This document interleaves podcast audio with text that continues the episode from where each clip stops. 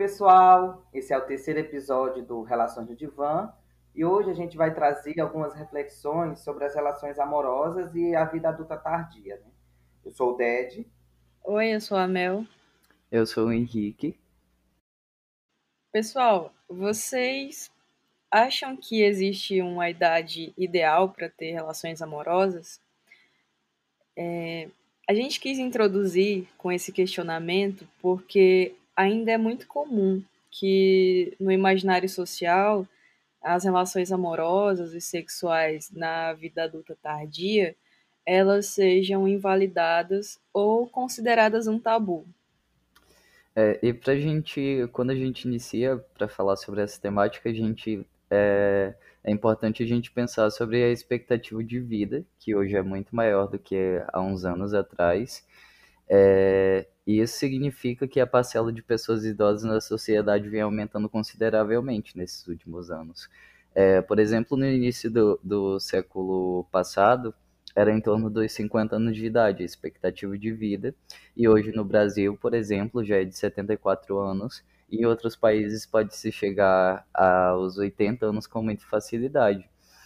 Só que a gente fala de pessoas velhas e eu acho que não dá para a gente ignorar é, a expectativa de vida de pessoas trans, por exemplo, que no Brasil é de, de 35 anos, né, são pessoas que são negadas de vivenciar esse período. É, tanto que no dia 28 de junho de, desse ano mesmo, saiu uma matéria da, da CNN no, no mês Orgulho LGBT, que retratava essa informação de expectativa de vida dessas pessoas serem de 35 anos, né? E que isso é equiparável com uma expectativa de vida da Idade Média, quando não havia nem saneamento básico e nem avanços tecnológicos que a gente tem hoje. Então é importante trazer esse dado para que a gente não ignore que é, essas pessoas nem chegam a vivenciar essa fase. A gente vai falar sobre a velhice, mas eu acho importante não ignorar essa questão. É verdade, Henrique. Realmente muito importante. E assim, né, para a gente iniciar, tratar do assunto das, das, relações vivenciadas por pessoas mais velhas, é importante inicialmente é, nós repensarmos algumas ideias que se tem é, comumente sobre essas pessoas. Os marcadores da velhice, eles estão até hoje associados pela própria ciência, pelo senso comum, a questões de adoecimento e de mudanças físicas, né? Tá com cabelo branco, rugas, osteoporose, artrose, hipertensão, perda de memória, cardiopatias, dentre outros. E, assim, na perspectiva é, psicológica, esses marcadores, eles são relacionados é, mais com a questão de, do enrijecimento do pensamento, de perda cognitiva, né, de um certo grau de regressão e, e tendências depressivas. Só que aqui nós vamos se propor, né, a, a, estamos nos propondo a pensar a velhice e essas fases mais avançadas da vida, é, nos distanciando desses ideais, né, desses estigmas, visto que o processo de envelhecimento ele é individual e é subjetivo, ou seja, não necessariamente uma pessoa mais velha vai apresentar essas condições, visto que elas podem surgir também em qualquer indivíduo e em qualquer fase da vida. Assim, né, podemos pensar então no termo idoso como referente às pessoas com uma vivência é, traduzida em muitos anos, e não como um sinônimo para doenças né, e características que remetem a um estado de mortificação. E esse processo de estigmatização dessa vida adulta tardia, ele se reforça muito na ideia de que o envelhecimento ele vai estar inevitavelmente atrelado à perda de autonomia, somado às questões de debilidade física, é, adoecimento, é, incapacidade laboral, e que também vai ser caracterizado por uma fase que demanda cuidados de terceiros, né? E também que vai ser marcada por uma ausência de possibilidades afetivas sexuais e afins.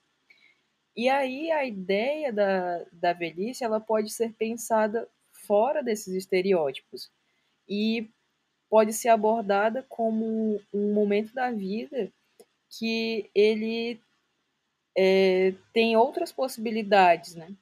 Então, é, não vai ser necessariamente como um representante do, do fim da vida, mas pode se apresentar como é, possibilidades em diversos campos da vivência do indivíduo. Por exemplo, é, desenvolver novas habilidades, é, sejam elas artísticas ou de fazer uma graduação, é, pensar em novas formas de manter uma vida laborativa e também possibilidades de envolvimentos românticos e de uma vida sexual ativa. Sim, sim. E a gente fala disso, mas não é nessa tentativa de romantizar essa fase da vida. A gente sabe que existem problemas, assim, é, como em qualquer momento, mas é, a gente está tentando fugir mesmo desses estereótipos mais comuns, né? Mas tanto é, é essa estigmatização é, dessa fase da vida quanto a romantização dela, elas limitam e anulam e tem um potencial muito grande para interferir de uma forma negativa na vida das pessoas. Então não existe um, uma regra ou verdade absoluta quando a gente fala da vivência das pessoas nessa fase da vida. É algo que vai estar tá atrelado ali a inúmeros fatores e no contexto das relações não é diferente também. Nós já falamos em outros episódios do, do podcast sobre a possibilidade de diferentes configurações de relações, e isso abrange também as particularidades de cada pessoa na vivência de cada fase da vida dela. E diante de todo esse preconceito que, que se tem com, com relação né, às pessoas que lá têm seus 60, 65, 70 anos, há um declínio na vida social e afetiva dessas pessoas visto que esses ideais, né, eles são reproduzidos e são internalizados também pelas pessoas em geral. E esses sujeitos, né, ao se verem nesse momento da vida, eles passam a ver não mais a si mesma como pessoas capazes de ter novos relacionamentos, né, ou até de cultivar relacionamentos, né, já estabelecidos e também até de explorar a própria sexualidade e as possibilidades para o amor. Porque o amor e a sexualidade na velhice, eles são vistos como tabu. Porque a, a sociedade ainda concebe que somente aos jovens é dada a possibilidade de amar né, e de manifestar a sexualidade, atribuindo o indivíduo da terceira idade né, apenas o amor platônico ou então a abstinência sexual. Então, e com essa quantidade tão grande de tabus que elas são concretizadas é, em relação à vida amorosa e sexual, é, muitas pessoas idosas elas são negadas a posição de seres desejantes, que têm lá as suas vontades e as suas necessidades afetivas. Então, é, essa falsa ideia de que essa fase da vida ela vai estar necessariamente marcada pela falta de desejo sexual e afetivo ela também vai interferir de, de forma negativa, muitas vezes, na, na autoestima e nos rendimentos físicos e sociais desses adultos mais velhos.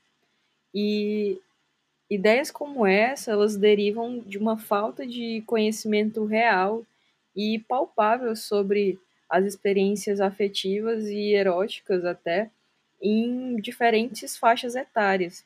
E é, nesse contexto, também sobre as fases da vida mais avançadas. É verdade. E assim, um grande reforçador desse preconceito, né, que é o idadismo, ele pode ser apontado também nas mídias de comunicação, né, porque elas reforçam os padrões de beleza, né, pela supervalorização da juventude e acaba colocando sempre essa juventude, né, como a única possibilidade de existir bem, e isso acaba estigmatizando o corpo de pessoas mais velhas, né? colocando elas assim numa posição é, não só da, da impossibilidade de, de, desejo pelo outro, mas também de seres que, que representam a impossibilidade de serem desejados, né? de serem amados, de serem vistos como, como bonito, é, como algo belo. E aí é importante destacar que essa, essa cobrança acerca da, da beleza, né, do, do corpo na, na velhice, ele recai com muito mais força sobre as mulheres. Sim, sim. É, assim como em qualquer momento da vida dessas pessoas, tipo, na vida adulta tardia não vai ser diferente. Esses padrões vão recair e toda a questão da idade ela vai recair com mais força sobre as mulheres que são quem mais sofrem com isso. É, porque existem essas diferenças tanto nos papéis de gêneros, né, que são atribuídos socialmente, como a percepção do coletivo sobre essa fase da vida. É, e a gente pode pensar, por exemplo, é, se uma mulher mais velha se relaciona com uma pessoa mais nova, é muito comum que ela seja percebida como uma mulher que está sendo enganada. Ela não vai ser percebida como uma pessoa que está é, que desperta interesse em outra pessoa, que vai despertar é, interesses sexuais e afetivos e enfim sobre essa pessoa. Normalmente é, ela é tida como alguém que está ali se relacionando porque a outra pessoa está interessada e é, ela não tem essa possibilidade de ter um, um relacionamento. Caso ela tenha tido, na verdade, um relacionamento duradouro e decida viver novas experiências em geral, isso não é bem visto, aceito, aceito socialmente. E, além disso, é mais comum que mulheres idosas não sejam percebidas como belas em relação aos homens. Tanto que, se a gente for pensar no caso dos homens também, quando eles são vistos é, se relacionando com mulheres mais novas, isso não é um fator para que vai é, demonstrar tipo algo ruim. É, é, ele pode até ser enaltecido e exaltado por essa questão.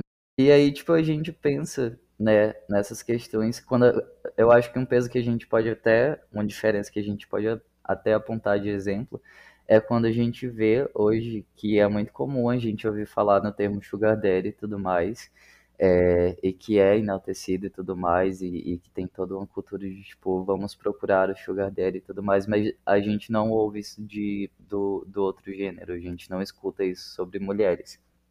E tendo em vista essas questões, a gente propõe aqui reflexões sobre a vivência do amor erótico na velhice, seja por homens e por mulheres e por qualquer identidade, é, destacando que existem sim desejos por parte dessas pessoas, mas os mesmos são constantemente negligenciados por conta desses tabus que são estabelecidos.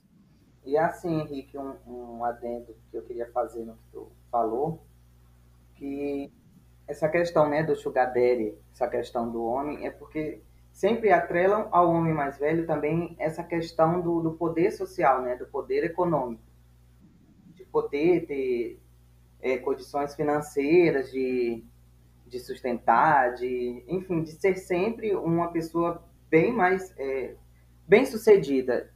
E você não consegue ver essa, essa comparação, assim, essa relação com as mulheres também mais velhas, né? Geralmente elas é, ficam no, num estigma mais negativo mesmo. Você não vê, tipo, falando dessa forma.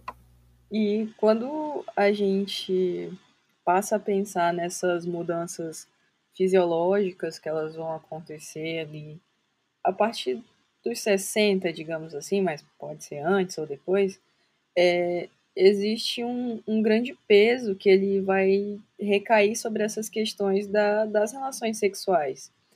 Então, é, a gente pode pegar aí de exemplo é, um problema de ereção nessa idade. É, isso pode ser ocasionado por um grande estresse ou ansiedade gerados por essas ideias comuns de que essa fase é marcada por isso. E a gente não está dizendo que isso não pode acontecer, mas sim que essa é uma questão comumente associada a essa fase, sendo que é algo que pode acontecer em qualquer fase da vida. E quando a gente pensa nisso, a gente pode concluir então que é, tudo depende de uma questão de adaptação a essas condições, ao invés de enxergar como um fator determinante para o encerramento das relações sexuais para o resto da vida. E aí essa discussão ela pode até é, nos levar a refletir sobre as questões do próprio ato sexual em si, que é muito marcado ainda por essa normativa de que ele só se concretiza através da penetração, é, quando na verdade ele pode ser explorado de diversas formas e existem diversas possibilidades para isso. É, um exemplo seria a obtenção de é, prazer pela estimulação de outras partes do corpo, por exemplo. É, e são múltiplos os caminhos para experienciar o amor e a sexualidade, né? E isso independe do momento da vida de um adulto, seja ele uma pessoa mais velha ou uma pessoa mais, mais jovem e tudo mais. E essa é uma experiência completamente pessoal e que ela não se encerra, não, não precisa se encerrar nas fases da vida mais avançadas, né? Ela pode, essa fase pode representar muitas vezes fugindo de, desses ideais e desses tabus, ela pode representar é, um, um tempo maior para autocompreensão e até abertura para novas experiências no campo das relações, por exemplo. E no que diz respeito à psicanálise, né, Freud ele não chegou a estudar o fenômeno do envelhecimento né, de uma forma específica.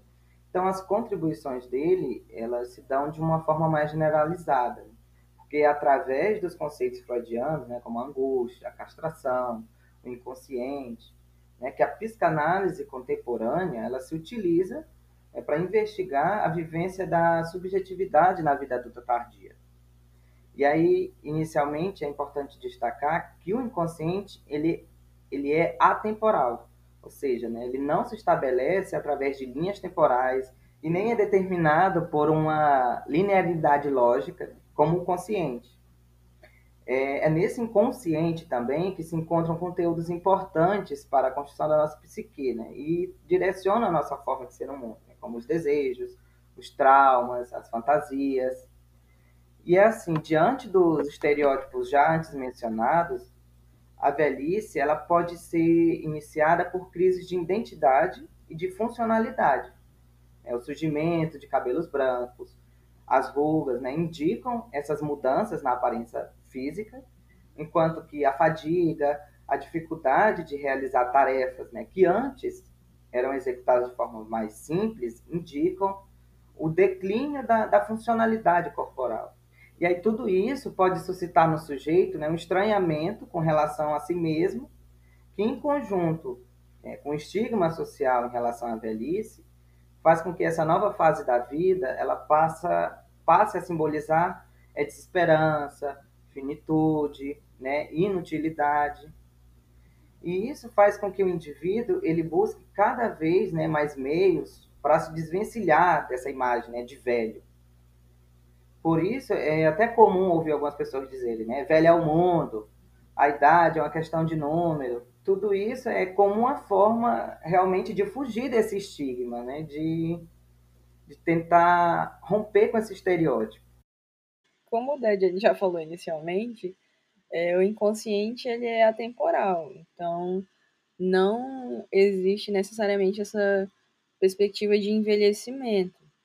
Então, assim, se uma pessoa é, cheia de desejos, motivações, fantasias, é, ela tem isso na, na sua vida psíquica, mas o corpo ele está limitado e, e, não acompanha a essa demanda, é, isso pode ocasionar um sentimento de frustração e até mesmo sofrimento. Então, pode acontecer em alguns momentos na vida adulta tardia um, uma espécie de desencontro entre esse inconsciente atemporal e um corpo que é temporal. Para os psicanalistas franceses Ferré e Legault, essa redução da funcionalidade corporal ela estaria ligada ao reaparecimento da angústia de castração. É, a castração ela está diretamente ligada ao complexo de Édipo, que a gente vem falando ao longo desses episódios, pois o menino, por exemplo, só abandona a conquista pela figura da mãe quando ele percebe que a figura do pai é superior e pode puni-lo, né? E essa vivência do medo da castração é introjetada na nossa psique e ela se faz presente durante toda a nossa existência. E essa castração, ela então se manifesta no nível simbólico e subjetivo e representa uma falta, uma proibição, uma perda ou, ou até uma frustração. E aí o sujeito, né, está vivenciando essa fase da velhice, ao se deparar né, com a fadiga, né, a dificuldade né, de realizar as tarefas que, que antes eram simples, e até a morte de pessoas próximas né, que, que têm a mesma faixa etária de idade, ele passa a revivenciar esse complexo de castração. Ou seja, uma perda afetiva né, e simbólica dos amigos próximos, a falta que é evidenciada né, pelo abandono de algumas atividades que não podem ser mais realizadas. E isso tudo, né, todas essas perdas, essas faltas, isso tudo remete né, à sua própria impotência frente à morte. Né? Essa morte que deixa de ser uma abstração e ela torna-se uma ameaça real. E a forma né, de lidar com todos esses fatores ela é subjetiva, porque ela está intimamente ligada com as experiências infantis, né, que definem a, a nossa estrutura de personalidade, né, estrutura de personalidade que é individual, é de, é de cada sujeito, né, a capacidade também de enfrentar perdas e separações e os meios né, que esse sujeito ele disponibiliza para aceitar essa realidade e investir também em novos objetos para obter essa satisfação. E para a gente ir finalizando, é, é importante refletir sobre essas considerações abordadas pela psicanálise, porque muitas pessoas ainda remetem a velhice a um contexto de fim de sexualidade, fim de projetos, de planos, e isso faz com que muitas vezes é, o sujeito que está vivendo essa fase ele acabe sendo excluído socialmente. Então, é importante pensar que, mesmo na vida adulta avançada, o sujeito ainda é um ser desejante, que ele busca satisfação. E aí isso pode acontecer de forma sexual ou na realização pessoal. E hum. é interessante que haja um apoio é, familiar e social para que esses indivíduos eles busquem meios para ter uma maior qualidade de vida e de bem-estar psíquico também. É. Bom, é, a gente também acredita que seja necessário destacar que não dá para abranger todas as ramificações dessa temática, porque não existe uma só forma de se relacionar afetivamente. E também o processo de envelhecer é muito subjetivo. Então, com essas configurações, é, vários arranjos eles vão sendo formados e se debruçar sobre essa temática né, tão complexa, ela demandaria muito mais tempo do que a gente tem nesses nossos encontros. Mas a ideia principal do episódio foi essa, que era trazer algumas reflexões sobre os relacionamentos na vida adulta tardia. Sim, e como a gente já mencionou antes, a subjetividade ela é constituída por questões sociais e históricas é, em que o indivíduo está inserido.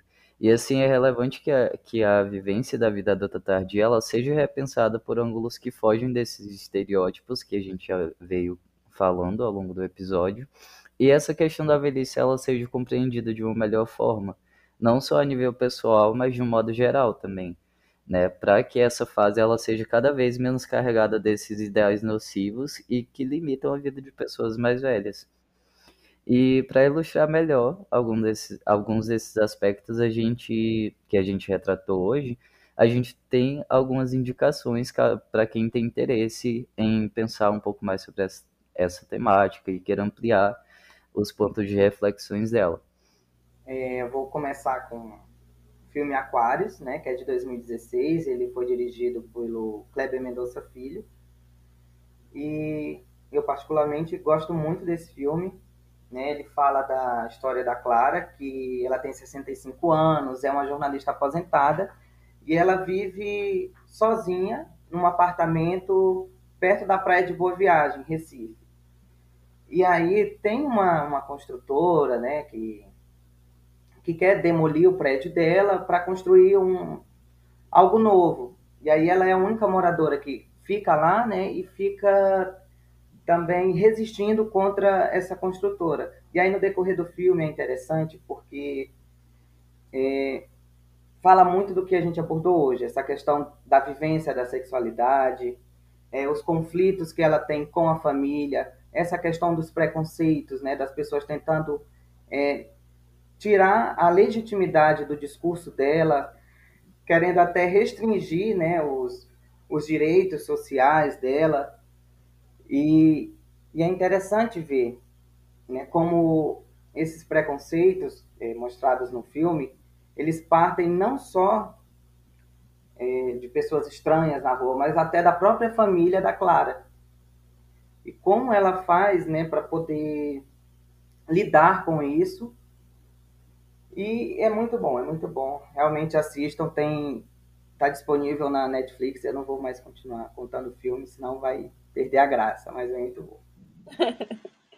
é, e a segunda indicação é uma série que ela também tem na Netflix, ela se chama Grace and Frank. E essa é uma série que ela retrata principalmente a amizade de duas mulheres, né, que já vivenciam a fase adulta tardia. E aí, é, o enredo da, da série é basicamente que os maridos delas decidem se divorciar delas, porque um tá apaixonado pelo outro. E aí, a partir disso, elas acabam se aproximando, mas é interessante porque a série ela vai focar em várias temáticas, né? Então, aborda as questões de sexualidade, amizade, idadismo. E aí, é, de certa forma, essas questões elas são retratadas de uma maneira leve. Então, às vezes aborda questões mais sérias, né? Mas também traz um pouco de alívio cômico. Então, é, eu acredito que vale a pena assistir, caso vocês queiram. É, então é isso. Hoje a gente vai ficar por aqui. A gente se encontra na, na próxima quinta. Espero que vocês gostem do episódio. Caso tenham algum feedback, é, a gente está disponível no Instagram para trocar uma ideia. Tchau, gente. Beijo. Eu sempre falo beijo, né? Não sei para que, que eu tô mandando beijo. Então é isso, gente. Tchau.